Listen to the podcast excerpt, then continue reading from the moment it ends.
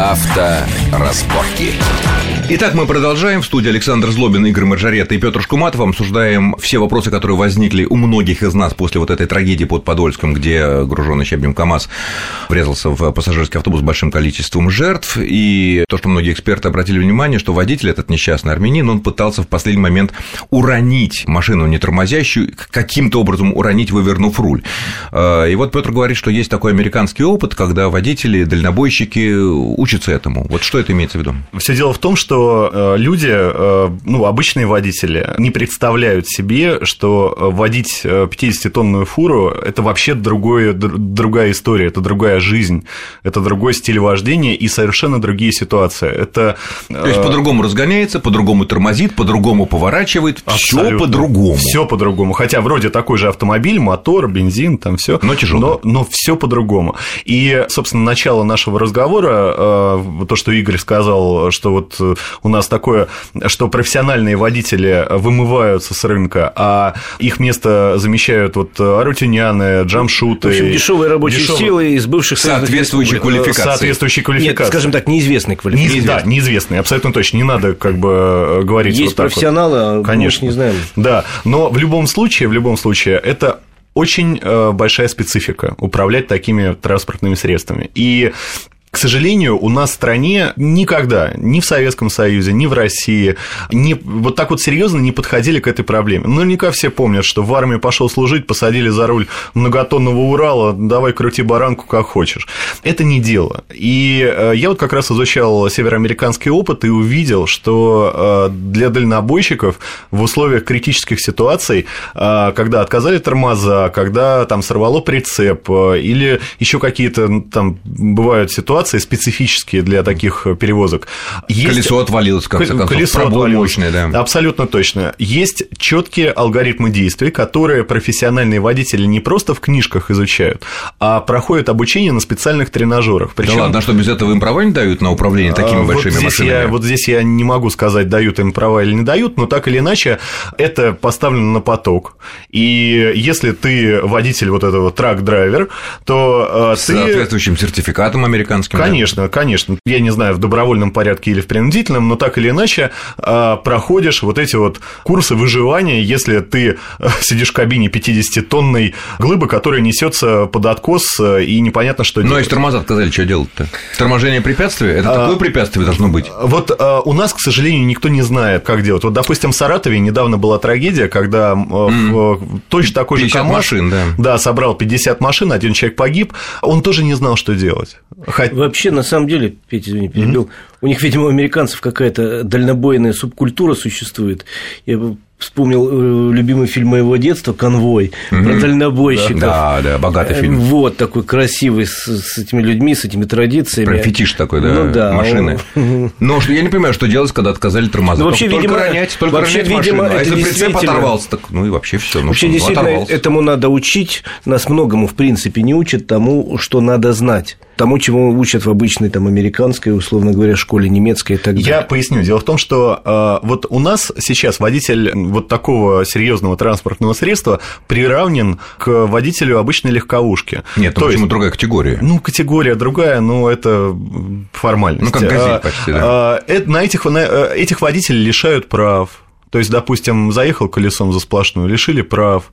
Значит, а вот представь... А это его хлеб. А это его хлеб, конечно. Поэтому... А если он заехал колесом потому, что, чтобы не раздавить чего-то а это такое, не важно, это никого не волнует. Это никого не волнует. Нет, ну почему, если тут как раз иногда принимают даже решение суды, что если действия предприняты, чтобы избежать Саша, больше ключевое слово «иногда». Да. Иногда, ну. Так вот, я э, веду речь о том, что правильнее было бы э, разделять две истории – любительскую и профессиональную. Как когда-то было. Любителей можно лишать прав, можно там как-то штрафовать, там отправлять на курсы повышения квалификации там, в правилах дорожного движения.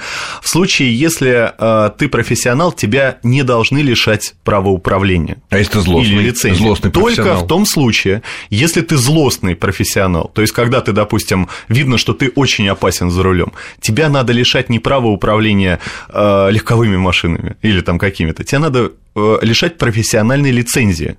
И называть это надо. А она есть?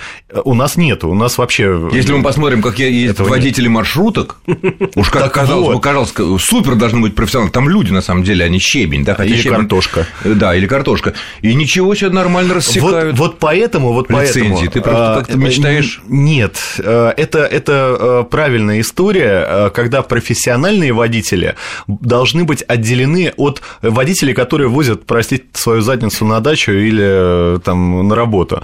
А, И Как если... ездили раньше на электричке, так и можно и поездить. Конечно. А вот профессиональный водитель, э, если его лишить прав, и сейчас лишают прав многих, э, он, э, извините, на год Ну, или на сколько-то остается без хлеба. Я перебью, извини, опять же. Песня эта давно продолжается, потому что я разговаривал в свое время с преподавателями и руководителями автошколы, и они говорят, что у нас самое главное, у нас не прописаны критерии, Петя прав. Критерии, кому, кого, зачем и как мы учим. То есть мы учим водителя вообще.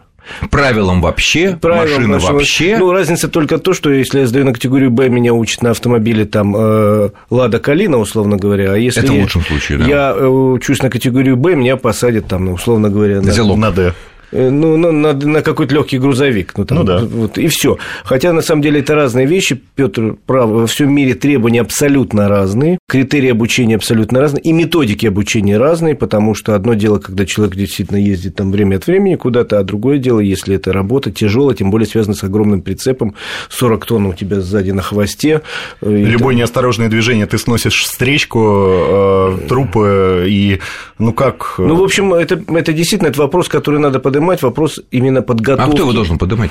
Он, насколько я понимаю, сейчас, в принципе, в разработке. У нас тут в спешном порядке вдруг приняли по весне закон о безопасности, поправки к нему, которые не могли принять 10 лет. И там есть такой момент, что надо будут прописаны все требования по автошколам. Так вот, специалисты говорят, что начинать надо именно с критериев, кого и как мы учим. Ну, дай бог, это вот сейчас как бы работа идет, насколько я знаю, куда она идет. Я вот- Ну, может быть, эта трагедия все-таки как-то подвигнет, как вот э, обратили внимание. Ну, что- может быть, хотя бы... Ну, вот- может быть, да, но ни- люди- никого она не подвиг. Вот, э, Потому что всем- всем выгодно С чем, с, эта чем, с чем борются наши депутаты? С транзитными номерами. Но тут транзитные номера... Тоже были. Они не сыграли никакую роль, но- Но они просто были. Э, Это А потом, просто способ если экономии на налоги. Да, а потом, это действительно, во-первых, способ э, Ну, почему и на штрафах? На Да налоги и штрафы, а во-вторых, наши депутаты, э, видимо, никогда не залазили в интернет, висит на сайте МВД давным-давно регламент, он должен вступить с будущего года, где транзиты вообще ликвидируют. Да, Вообще- а их как вообще же? не будет. Это точно? Точно. Ну, тут, Ну, это небольшая сенсация. это не небольшая, это регламент, проект регламента висит А с весны. проект? С весны он Проект должен... висит, ну, он но он уже согласован. утвержден. Он согласован, и он официально... То есть транзитов не будет, а что Не будет вместо них? Ну, ничего, Ничего. не будет. Ну, Как понимаешь, ничего? ну, я продаю машину тебе. Ну. Ты, если хочешь, забираешь с тем же номером, с моим. А если не хочешь, тебе дают новый, и поехал, и все. А если я купил машину, там, не знаю, в одном городе и поехал А это перегонять ее в другой? можно будет в любом городе зарегистрировать машину. Ну, тогда мне выйдут тогда с регионом того города? Нет. Да, да, да, Как так? абсолютно точно. Сейчас да, но в перспективе можно будет получить. Это что же, в Чечне все будут ездить на 77-х номерах? Ну и наоборот, в Москве будут ездить на 95-х. 95-х. Там удобнее, у них налоги нижайшие. Ну, это понятно. А погоди, а если у меня регион, э, э, код региона такой, где маленькие налоги, я что, плачу маленькие налоги? Нет, И в бюджет того, той республики? Где поставлен Ниоткуда. А, Где поставлен на учет автомобиль, то есть... э, Номер Подожди, может а мы можем в Москве поставить на учет машину там с 69-ми номерами? На временную, да, пожалуйста. А временный? Пожалуйста. А налог Это сейчас, а потом можно будет вообще постоянно. То есть, грубо говоря, если э, ты купил автомобиль в Туле, например, Так, 71-й, приехал, да? ну, неважно, да, там, приехал в Москву, Так. э, и На говоришь, а я, 71-м хочу, а я хочу сохранить этот Этот номер. красивый 71 номер? Да, Да, так, и- и, все, ставишь, э, платишь налоги в Москве по московским налогам, Меркам. по московским Ну, меркам. Ну, всем номер- с первым. Да, номер а в принципе в 71. этом регламенте прописан вариант, что когда... А когда это будет действовать-то? Вот? В следующем году. по действию следующего года. В принципе, прописан, прописана перспектива, что в каком-то там обозримом будущем, в принципе, откажутся от кода региона.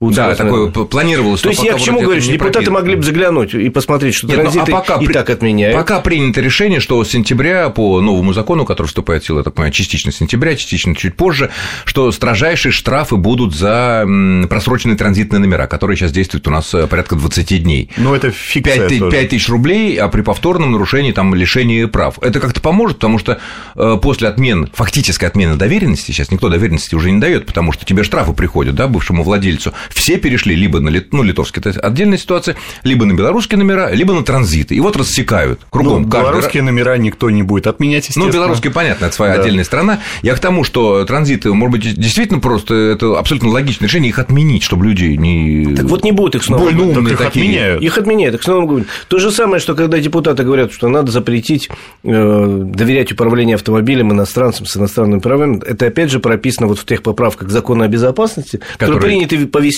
они должны были просто вступить с ноября. И что суетиться? Ну, понятно, нет, ну, ну Депутаты они... изобретают велосипед. Но... Изобретают то, что уже изобретено. Да, ну, про ими же. Да. Но самое... И уже принято даже. Самое печальное здесь э, то, что э, на причину, а мы о причинах уже вот поговорили много, это вообще не влияет. Вообще. Вот, это Нет. самое главное. То есть это вообще где-то в параллельной реальности. Ну почему параллельный? И... Транзитный номер дает человеку чувство того, что он не виден для камер. Нет. Он, э, его трудно поймать, если он совершит какое-то ДТП, потому что неизвестно, чьи это транзитные номера, на кого они были выданы. Нет. А, на самом деле полиция прекрасно ищет э, виновников и на транзитных номерах, а и как? без номеров. У них ну, есть у них база есть. транзитных номеров. Да. Кому выдали? Конечно. А если я потом, ты мне перепродал эту машину, да, по, они по, распутывают эти При цепочки... желании все можно... Конечно. При желании, как мы знаем, вот да, можно, можно. группа есть... дагестанцев через сутки взяли и самолет посадили и привезли, когда депутаты обидели вот, на дорогу. Вот, поэтому все они могут. Просто тут вопрос вот в этой трагедии не в транзитах. Это транзиты просто индикатор того, что они не от штрафов спасались. Они, они экономили, вот эта фирма или что там, э, где работал этот э, Грачья Раутюнян,